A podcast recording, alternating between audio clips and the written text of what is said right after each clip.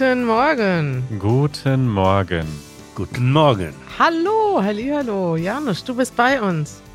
Ja, hallo an alle. Wie Und- fühlst du dich heute? Äh, ein bisschen geschwächt, aber auch äh, in guter Laune und äh, ich fühle mich so ein bisschen in der Mitte der Aufmerksamkeit. Ich bin jetzt das äh, arme Opfer Also, und wir müssen sagen, Janusz war im Krankenhaus. Einige von euch haben uns ja auch schon geschrieben und gefragt, ob alles in Ordnung ist. Ah ja, haben wir E-Mails Ja. bekommen? Ja, auf Discord haben einige Mitglieder sich erkundigt und auch gute Besserung gewünscht. Und du bist frisch entlassen aus dem Krankenhaus und ähm, wirst uns heute erzählen, wie es ist, in einem deutschen Krankenhaus zu sein und zu übernachten oder in einem Berliner Krankenhaus in unserem Thema der Woche. Also erstmal müssen wir uns entschuldigen bei dir, Janusz. Du bist gestern aus dem Krankenhaus gekommen, du bist noch total fertig, hast kaum geschlafen in den letzten Tagen. Und wir schlachten das Thema hier direkt aus im Podcast. Aber du hast dich freiwillig gemeldet. Ne? Du klingst jetzt nicht so gut, weil du auch noch nicht so fit bist, aber du hast trotzdem Lust, darüber zu reden. ja, das haben wir gestern bemerkt, weil zuerst wollte ich absagen, aber dann im Gespräch merkten wir, dass es so viel Wichtiges zu erzählen gibt. Und wir werden bestimmt nicht ein ganzes Bild jetzt äh, äh, zeichnen können, aber so ein paar Sachen äh, sind schon wichtig zu wissen, wie es hier in Deutschland abläuft, ja, weil es ist sehr äh, conflicted. Es ist sehr gut und sehr schlecht. Es gibt beides, ja. Richtig. Möchtest du erstmal kurz sagen, warum du überhaupt im Krankenhaus warst? Ich hatte Probleme mit äh, meiner Nase oder meine Nase ist schief äh, oder war, war schief und ähm, dadurch äh, war das Atem, Atmen äh, gestört und, und verhindert. Und dadurch hat sich, äh, haben sich meine Nebennasenhöhlen Nasennebenhöhlen. Nasennebenhöhlen äh, entzündet. Äh, und zwar, es, ich glaube, es gibt vier Stück dafür und alle waren dann letztendlich voll mit äh, Polypen und, und äh, Rotze und Schleim. Okay, kein, das reicht an Details. Also es war eine Nasen-OP, ja, die dir dabei helfen soll, besser zu atmen. genau, ja. Und ja, wir haben jetzt schon, ich habe jetzt, wir haben im Vorfeld in den letzten Monaten, Janusz weiß das schon seit einigen Monaten, äh, schon vielen Leuten davon erzählt. Und viele Leute haben, ein paar Leute haben gesagt, ah, das ist kein Problem. Also diese OP bekommen wohl viele. Es ist eine Standard-OP. Aber gleichzeitig haben auch viele Leute gesagt, Nasen-OPs sind einige, eine der unangenehmsten OPs, weil du hast danach eigentlich ja nicht nur die Nase zu setzen, dein gesamt, gesamtes Gesicht ist geschwollen und du hattest doch zumindest in den ersten Tagen sehr starke Schmerzen im ganzen Gesicht bis zu den Zähnen und Ja, du Armes. aber ich, ähm, ich habe mich verweigert. Die Menschen wollten mir das erzählen Mhm. und ich habe immer gesagt, erzähl mir nichts, Keine Weil- Spoiler. Genau, weil wenn du mir Angst machst, dann gehe ich nie dahin. Dann, dann äh, überwinde ich mich nicht und ich lasse die äh, OP nicht machen. Und äh, der Grund, warum ich es unbedingt machen wollte, ist eigentlich selbstredend. Also seit seit Jahren läuft meine Nase ständig. Ich bin ständig, ist ständig verstopft äh, und die letzten Röntgenbilder haben auch gezeigt, dass ich auch an einigen Stellen so einen Knochenschwund bekommen Okay. habe. Lass, ich, wir haben jetzt Manuel einen groben Überblick, Manuel, du, du kannst das schlecht hören, sowas, ne? Ja, ja. Ich ähm, hab's nicht so mit medizinischen Details. Also wenn man dir medizinische Details erzählt, Dann dann wird es ihm schwach vor. Ja, gut, aber sollten wir jetzt, es betrifft ja auch andere Leute, wir werden jetzt nicht zu viele Details besprechen. Erstmal grundsätzlich ist es, glaube ich, gut festzustellen, dass man, ähm, dass viele Leute Angst haben vor Ärzten, vor Krankenhäusern. Auch zu Recht, die Erfahrung dort ist nicht immer toll. Das ist manchmal einfach hat das damit zu tun, dass man krank ist und sich nicht gut fühlt. Das hat aber auch manchmal damit zu tun, dass vielleicht Leute unfreundlich sind, dass vielleicht Leute im Gesundheitssystem überfordert sind. Da werden wir gleich noch drüber sprechen. Aber wir möchten mit deiner Geschichte heute vielleicht auch Menschen ermutigen, wenn ihr in Deutschland seid, gerade wenn ihr neu seid und in einem anderen Land seid und vielleicht Angst habt, ins Krankenhaus zu gehen, dann äh, möchten wir euch sagen, Janusz hat es auch geschafft. Und wenn Janusz das geschafft hat, dann wird er auch damit keine Probleme haben. also du bist ja jetzt schon, du hast wirklich Angst vor Krankenhäusern, kann man sagen, ne? Und vor Arztbesuchen. Äh, ja, ganz ursprüngliche, äh, schreckliche Angst, aber auch so ein Unwillen einfach. Ja. So, ich, ich glaube, das ist sehr typisch für viele Männer, dass sie diese Sachen so gerne vor sich schieben und Vor Nicht- sich herschieben, ja. vor sich herschieben und nicht gerne angehen. Und da, da, dazu gehöre ich auf jeden Fall. Es, ich finde auch sehr schade, dass ich das nicht vor zehn Jahren gemacht habe, als mir ein sehr sympathischer Arzt, äh, mit der eine eigene Klinik hatte, angeboten hat und mir erklärt hat, warum es sich lohnen würde und wie sauber er arbeiten würde.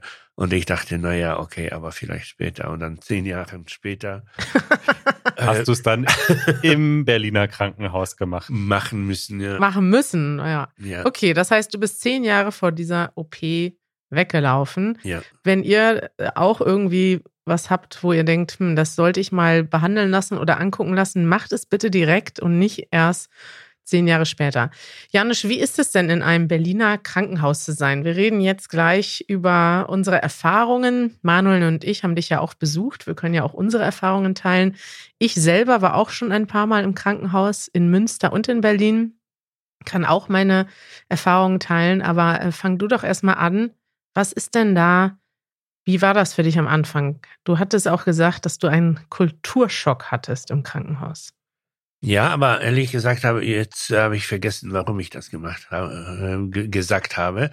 Aber wir kommen dazu. Wir kam, kommen dazu. Also zuerst schon ganz allgemein. Ich bin begeistert, begeistert von den von dem von dem von der Charité jetzt. Charité hat ja einen Ruf, ja, und äh, es ist quasi sehr so gewesen, wie ich es mir vorgestellt habe. Das heißt, äh, zuerst, äh, es ist sehr sparsam, sehr minimalistisch äh, angerichtet, zumindest von draußen, zumindest was Räume äh, besteht und die Ästhetik drum und, und dran. Und das gefällt mir, weil du siehst, die Leute sparen da Gelder einfach. Gnadenlos. Die sagen, nö, in diesem Zimmer kannst du gut leben, da müssen wir jetzt nicht dreimal im Jahr renovieren. Braucht keiner. Ja, also man muss einfach kurz zur Ästhetik vielleicht sagen. Genau. Die Zimmer sehen halt einfach aus, als hätte man sie in den 80er 60er Jahren, 60er 50er Jahren sogar, ja. ausgestattet und dann einfach so gelassen. Ja, Da hängt so ein fetter Fernseher, also kein Flachbild, ja. sondern so ein alter Röhrenfernseher, so ein ganz kleiner, Ja, äh, in der Ecke. Dann hängen da so mega hässliche, einfarbige Bilder. Also ein Bild ist blau, eins ist rot und eins ist orange. eigentlich sahen die aus, das war für mich faszinierend, die sahen aus wie Pinnwände, also Ja. wie so eine Pinnwand, wo man so kleine Nadeln reinstecken kann und eigentlich so Notizen anheften kann. Also so ein Holzrahmen und da drin war es aber einmal grün, einmal orange, einmal blau und die hingen alle schief an der Wand. Ja, hallo, minimalistische Art halt. Ja, da kann man auch gar nichts an die Wand hängen, besser. Ja, also genau. Die Zimmer sehen so ein bisschen aus, als wären sie in der Zeit stehen geblieben. Aber die Technik, also das habe ich jetzt nicht überprüft, aber das höre ich, ist natürlich sehr, sehr gut in Deutschland. Also gerade in der Charité, das ist ja, sag ich mal, eins der besten Krankenhäuser Deutschlands, die sind schon gut ausgestattet. Absolut. Und da, ich, ich kann das auch nicht wissen, aber davon gehe ich aus. Und dann alles andere, die, äh, ich weiß nicht, wie ich das beschreiben soll, aber die Ärzte sind so kompetent, ja. Sie strahlen so eine Autorität und Ruhe. und ich war so beruhigt dadurch. Und das Person, Personal, also Krankenschwester und, und Krankenpfleger, äh, waren auch unheimlich nett und alle waren nett. Und es, man hat das Gef- Gefühl, wir leben da in so einer riesigen Familie und jeder versucht jedem zu, zu helfen die ganze Zeit. Später hat sich dann herausgestellt, dass es auch Probleme gab, aber darüber, weil die Leute sind unterbesetzt und es fehlen Leute, ja, und es kam bei uns zu Nächten, äh, wo nur eine Krankenschwester die ganze Station bedienen musste. Für 30 Leute. Ja, und, da- und sie hat sich bei uns massiv beschwert und äh, es war wirklich zum Verzweifeln. Und da dachte man so, wow, wie kann das kommen? Ja? Äh, wie kann es dazu kommen? Äh, ja, aber im Allgemeinen war ich wirklich, äh, war ich froh, dass ich da bin und war ich, ich war, ich fühlte, ich hatte das Gefühl, dass alles in Ordnung ist um mich herum. Ja. Das ist gut. Mein erster Eindruck war ganz anders. Also es ist ja auch so, wenn man selbst in einer Notsituation ist, wenn man leidet, dann ähm, ja, klammert man sich natürlich auch an die Sachen, die man hat und man versucht ja auch die Hoffnung zu sehen, die es gibt. Ja. Als ich zum ersten Mal in Berlin im Krankenhaus war, habe ich mich sehr unfreundlich behandelt gefühlt. Also die Leute waren schon an der Aufnahme sehr unfreundlich. Du hast das ja auch erlebt, dass du zum Beispiel anderthalb Stunden saßt, du hast ein Ticket gezogen, um dich anzumelden. Aber ein falschen Ticket. Ja, und dann haben sie dir gesagt, hier, sie haben das Ticket für Privatpatienten gezogen. Sie müssen sich jetzt nochmal hinten anstellen. und ich habe letztendlich vier Stunden gesessen da, bis ich dran kam. Ja. Und vier Stunden nur, um deine Daten auszufüllen, richtig? Ja. Und diese Daten hattest du schon mal ausgefüllt und deine OP wurde verschoben und dann musstest du die Daten nochmal ausfüllen. Nee, stimmt nicht. Das war bei dem ersten Mal. Okay. Ja, ja. Äh, ja, selbst selber schuld. Also die Patienten mussten auch so ein bisschen mitmachen. Und, und also, als ich mich zum ersten Mal angemeldet habe, da dachte ich wirklich, wow. Also ich kann es nachvollziehen jetzt im Nachhinein. Ich weiß jetzt viel über diesen sogenannten Pflegenotstand. Darüber werden wir gleich noch sprechen. Das heißt, es gibt nicht genug Pflegepersonal. Pflegepersonal sind eigentlich die Leute, die sich ja um die Patienten kümmern, also nicht die Ärztinnen und Ärzte, sondern die, die die ganzen Sachen täglich machen, also sich ähm, ja die Menschen pflegen sozusagen, aber auch Spritzen geben, äh, Medikamente geben, die dir helfen bei den täglichen Sachen. Da gibt es also einen massiven Notstand in Deutschland. Und vielleicht kann man dadurch auch nachvollziehen, warum einige Leute sehr überfordert sind und sehr gereizt sind. Und das wiederum kommt dann auch bei den Patienten an. Als ich äh, im Krankenhaus war, das ist jetzt mittlerweile fünf Jahre her, da war das wirklich so, dass die Leute, also ich hatte damals Angst, ich wusste nicht genau, was ich hatte. Im Nachhinein ist jetzt alles in Ordnung, aber zu diesem Zeitpunkt hatte ich noch keine Diagnose und ich sollte ins Krankenhaus gehen, um dort Untersuchungen zu machen. Und ich hatte große Angst und komme dort an. Und die Leute haben eigentlich so unfreundlich reagiert. Also ich war dann irgendwo und habe gefragt, hey, ich muss mich hier anmelden. Und die haben gesagt, nee, hier nicht. Gehen Sie da hinten hin. Also so in so einem Tonfall, ne, wo du denkst, okay, warum ist man nicht freundlich? Ich komme doch hier an. Man kann sich doch denken, dass die Menschen, die in ein Krankenhaus kommen, irgendwie sich nicht gut fühlen. Also physisch, aber dann auch psychisch natürlich. Dann war ich zum Beispiel in der Anmeldung. In der Anmeldung beim Krankenhaus natürlich muss erstmal alles formell geklärt werden. Man muss seine Daten äh, ausfüllen in ein Formular. Man muss auch verschiedene Fragen beantworten. Dann sitze ich da. Die Frau war eigentlich ganz nett, dachte ich, zu mir.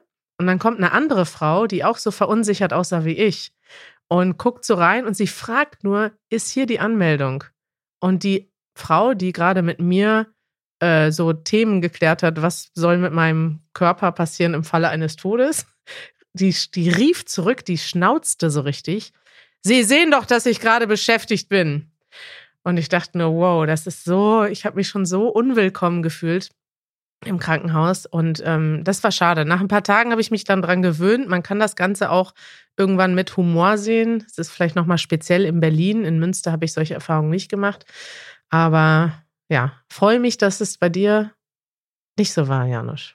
Ja, ich habe äh, äh, zum Glück andere Erfahrungen gemacht oder es immer mit mehr Verständnis gesehen. Und dieses äh, jemanden anschnauzen in Berlin, das ist ein Thema, der das bei uns immer wieder wiederkehrt. Ja. Und deshalb, wir verstehen jetzt das. Ich hatte auch meine Situation, eine Krankenschwester geriet ein bisschen in Streit mit meinem Zimmergenossen. äh, und sie schnauzte ihn auch voll an. Und später hat sie sich noch bei ihm äh, entschuldigt, weil er ein Privatpatient war. Und dieses Zimmer, in dem ich lag, zufällig war quasi ein Zimmer vorbehalten für Privatpatienten. Also alles angeblich theoretisch viel besser und die werden auch respektvoller behandelt. Naja, das soll's eigentlich nicht heißen. Also wir werden jetzt das System nicht erklären. Wir haben das, glaube ich, auch schon mal, mal erklärt. Also ja. es gibt zwei Systeme tatsächlich in Deutschland. Die gesetzliche Krankenversicherung, die die meisten Menschen haben und eine private Krankenversicherung, die man dann selbst bezahlt oder wo man deutlich mehr Geld bezahlt. Und du warst also, obwohl du kein Privatpatient bist, in einem Zimmer für Privatpatienten und das sah jetzt aber nicht wirklich besser aus, aus meiner Sicht. Oh, also. doch. Das war das einzige Zimmer in der ganzen Etage mit Klima. Ja, das sagst du, dass das das einzige Zimmer ist, was eine Klimaanlage hatte. Doch, das glaube ich sofort. Doch, in doch. den anderen, normalerweise ja. hast du keine Klimaanlage. Absolut nicht. Und Janusz war ja, das haben wir jetzt nicht erwähnt, vor zwei Wochen schon mal im Krankenhaus. Und dort äh, waren ja an dem Tag 37 Grad und es ja. gab keine Klimaanlage. Ja. Du kommst auf diesen Flur und das Einzige, was sie haben, sind äh, Fenster. Ja. Und das war doch schon nicht so angenehm. Ja, wobei ich, ich bin, ich weiß es nicht. Vielleicht kommt es daher, dass ich aus Polen komme und quasi meine Erwartungen da schon instinktiv niedriger liegen, ja. Aber ich bin sehr bereit, so manches Leid mitzutragen und das, äh, dass eine, eine, eine Krankenschwester ausflippt, weil sie überfordert ist, dafür habe ich Verständnis, dass es keine Klimaanlage gibt, äh, Klimaanlage kostet massiv viel Geld und das Geld wird gespart. Und zwar an richtigen Stellen. Und die Klimaanlage im Zimmer ist die erste Stelle, die gespart wird, ja. Dafür bekam ich zum Beispiel für die erste Nacht nach der Operation einen Nachtwächter zu, zugestellt. Ein Mensch, der die ganze Zeit bei mir gesessen hat, nur um zu überprüfen, ob ich richtig atme. Ja, und das kostet Geld und da wird es dann nicht gespart eben.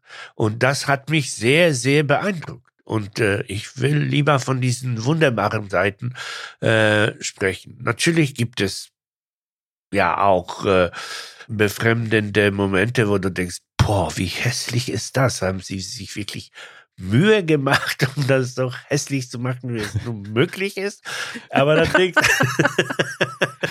aber ja. dann denkst du, hey, mir fehlt nichts. Ja. ja. Und vor allen Dingen, wenn man mal in anderen Ländern in Krankenhäusern war, dann weiß man das eben zu schätzen. Also klar kann man sich über die Ästhetik beschweren, aber ja, ich glaube, das, was zählt, ist die Ausstattung und dann natürlich das Personal und vielleicht sprechen wir also nochmal über dieses Thema jetzt, Kari, mhm. weil das ist halt einfach also wir haben halt auch darüber gesprochen, als ich dich besucht habe. Du kannst noch so ein tolles Krankenhaus haben mit modernster Technik und super guten Ärzten. Wenn du dann kein Pflegepersonal hast, keine Menschen, die auf der Station sind, bricht das gesamte System zusammen. Und ich kenne auch persönlich äh, einen Krankenpfleger, der hat auch in den letzten Monaten ganz viel gestreikt und gekämpft für bessere Arbeitsbedingungen und ähm, hat auch einen Podcast zu dem Thema gemacht, den könnte ich auch mal sogar noch verlinken.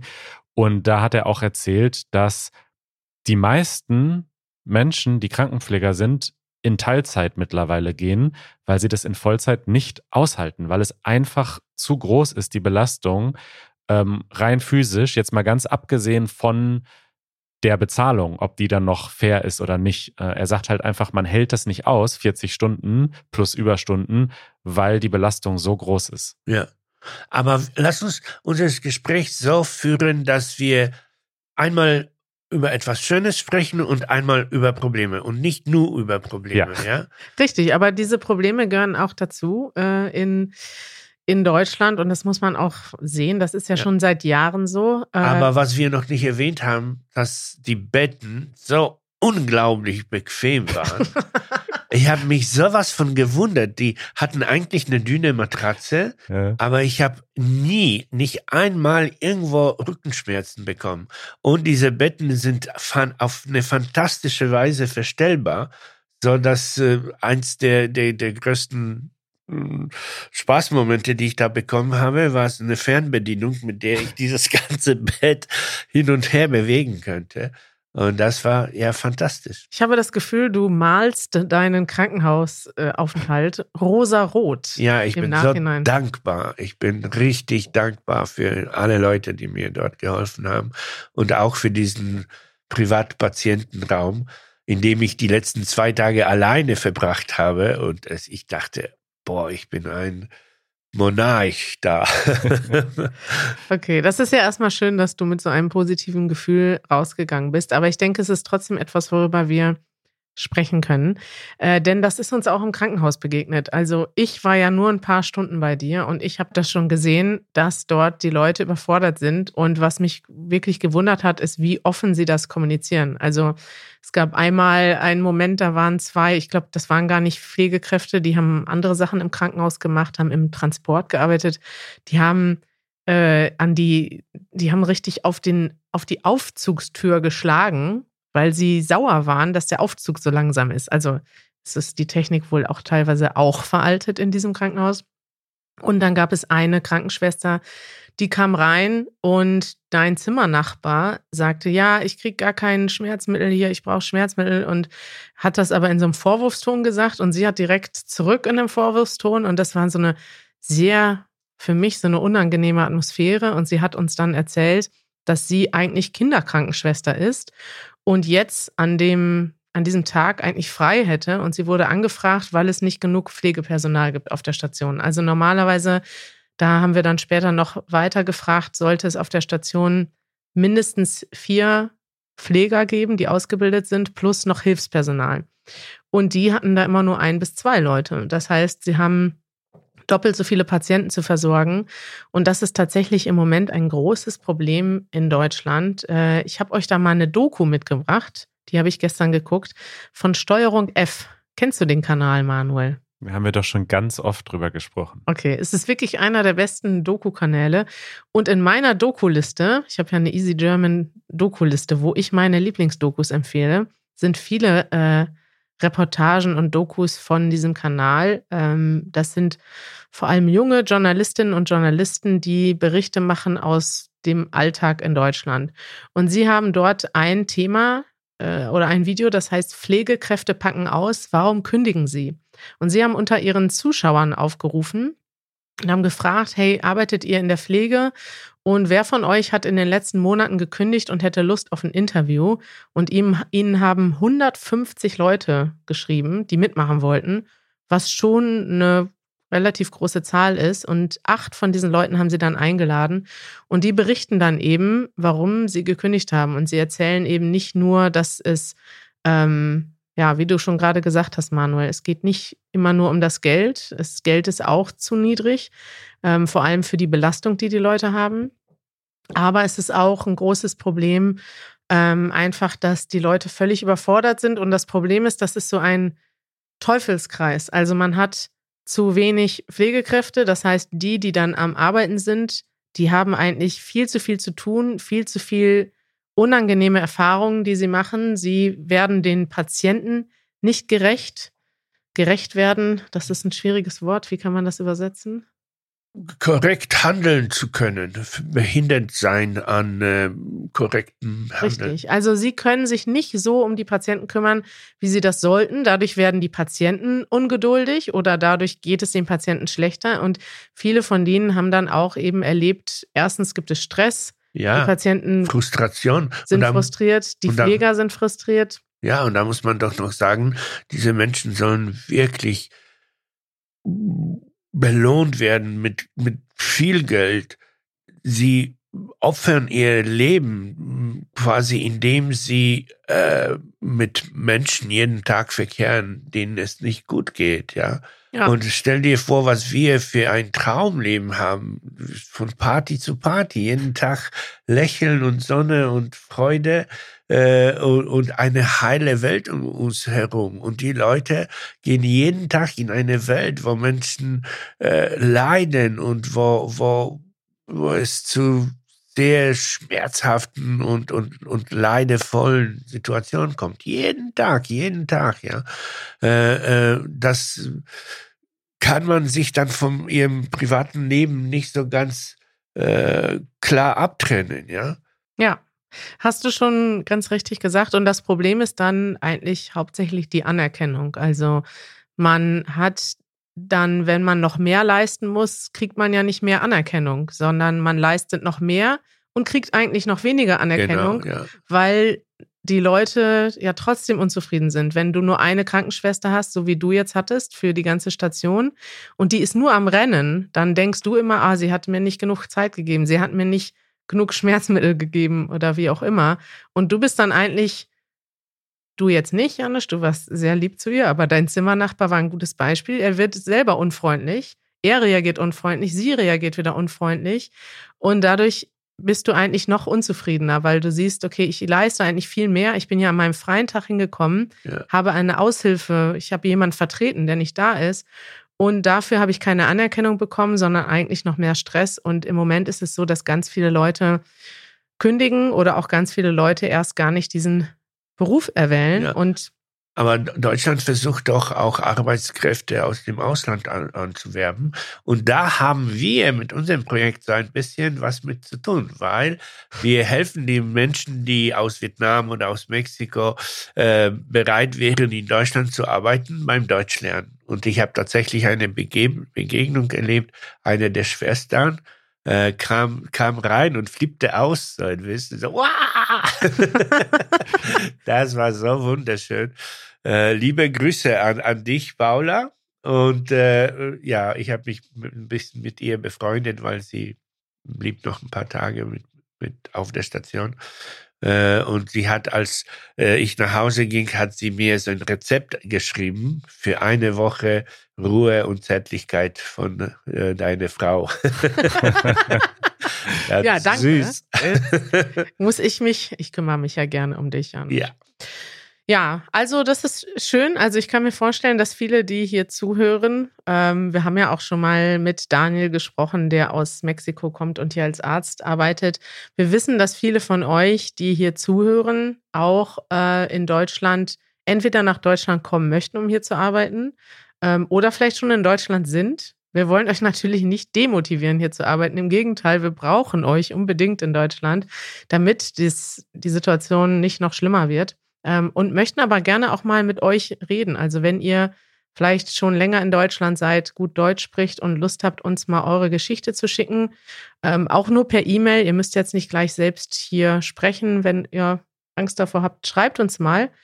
Und dann können wir vielleicht mal ein paar von euren Geschichten erzählen, weil wir haben natürlich jetzt nur eine Geschichte mitbekommen. Janusz war hier im Krankenhaus in Berlin. Vielleicht sieht es ja bei euch anders aus. Wie sind denn eure Erfahrungen im Gesundheitswesen in Deutschland.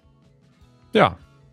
Ja. Danke, dass du da warst, Janusz, für deinen Bericht im Krankenhaus. Ich finde es sehr schön, dass du das alles so positiv siehst, auch wenn Ich habe aber noch lange nicht alles erzählt. Ich glaube, wir machen das in, in den Outtakes jetzt ein bisschen. Das können hatte, wir machen. Ich genau. hatte ja Todesängste durchstehen müssen. Oh, Janus. Okay, wenn ihr die Todesängste von Janus jetzt noch erfahren möchtet, werdet ein Mitglied von Easy German auf easygerman.org slash membership. Denn äh, wir müssen die Episode hier beenden, aber bleiben noch zehn Minuten hier und dann kannst du uns noch die Todesängste erzählen. Und wenn ihr Lust habt, uns eure Geschichte zu erzählen, dann schreibt uns gerne mal unter easygerman.fm. Könnt ihr entweder eine Sprachnachricht schicken oder ihr könnt auch eine Textnachricht schicken. Wir freuen uns darauf. Bis bald. Bis bald. Ciao. Und gute Besserung, Janusz. Juhu, das brauche ich.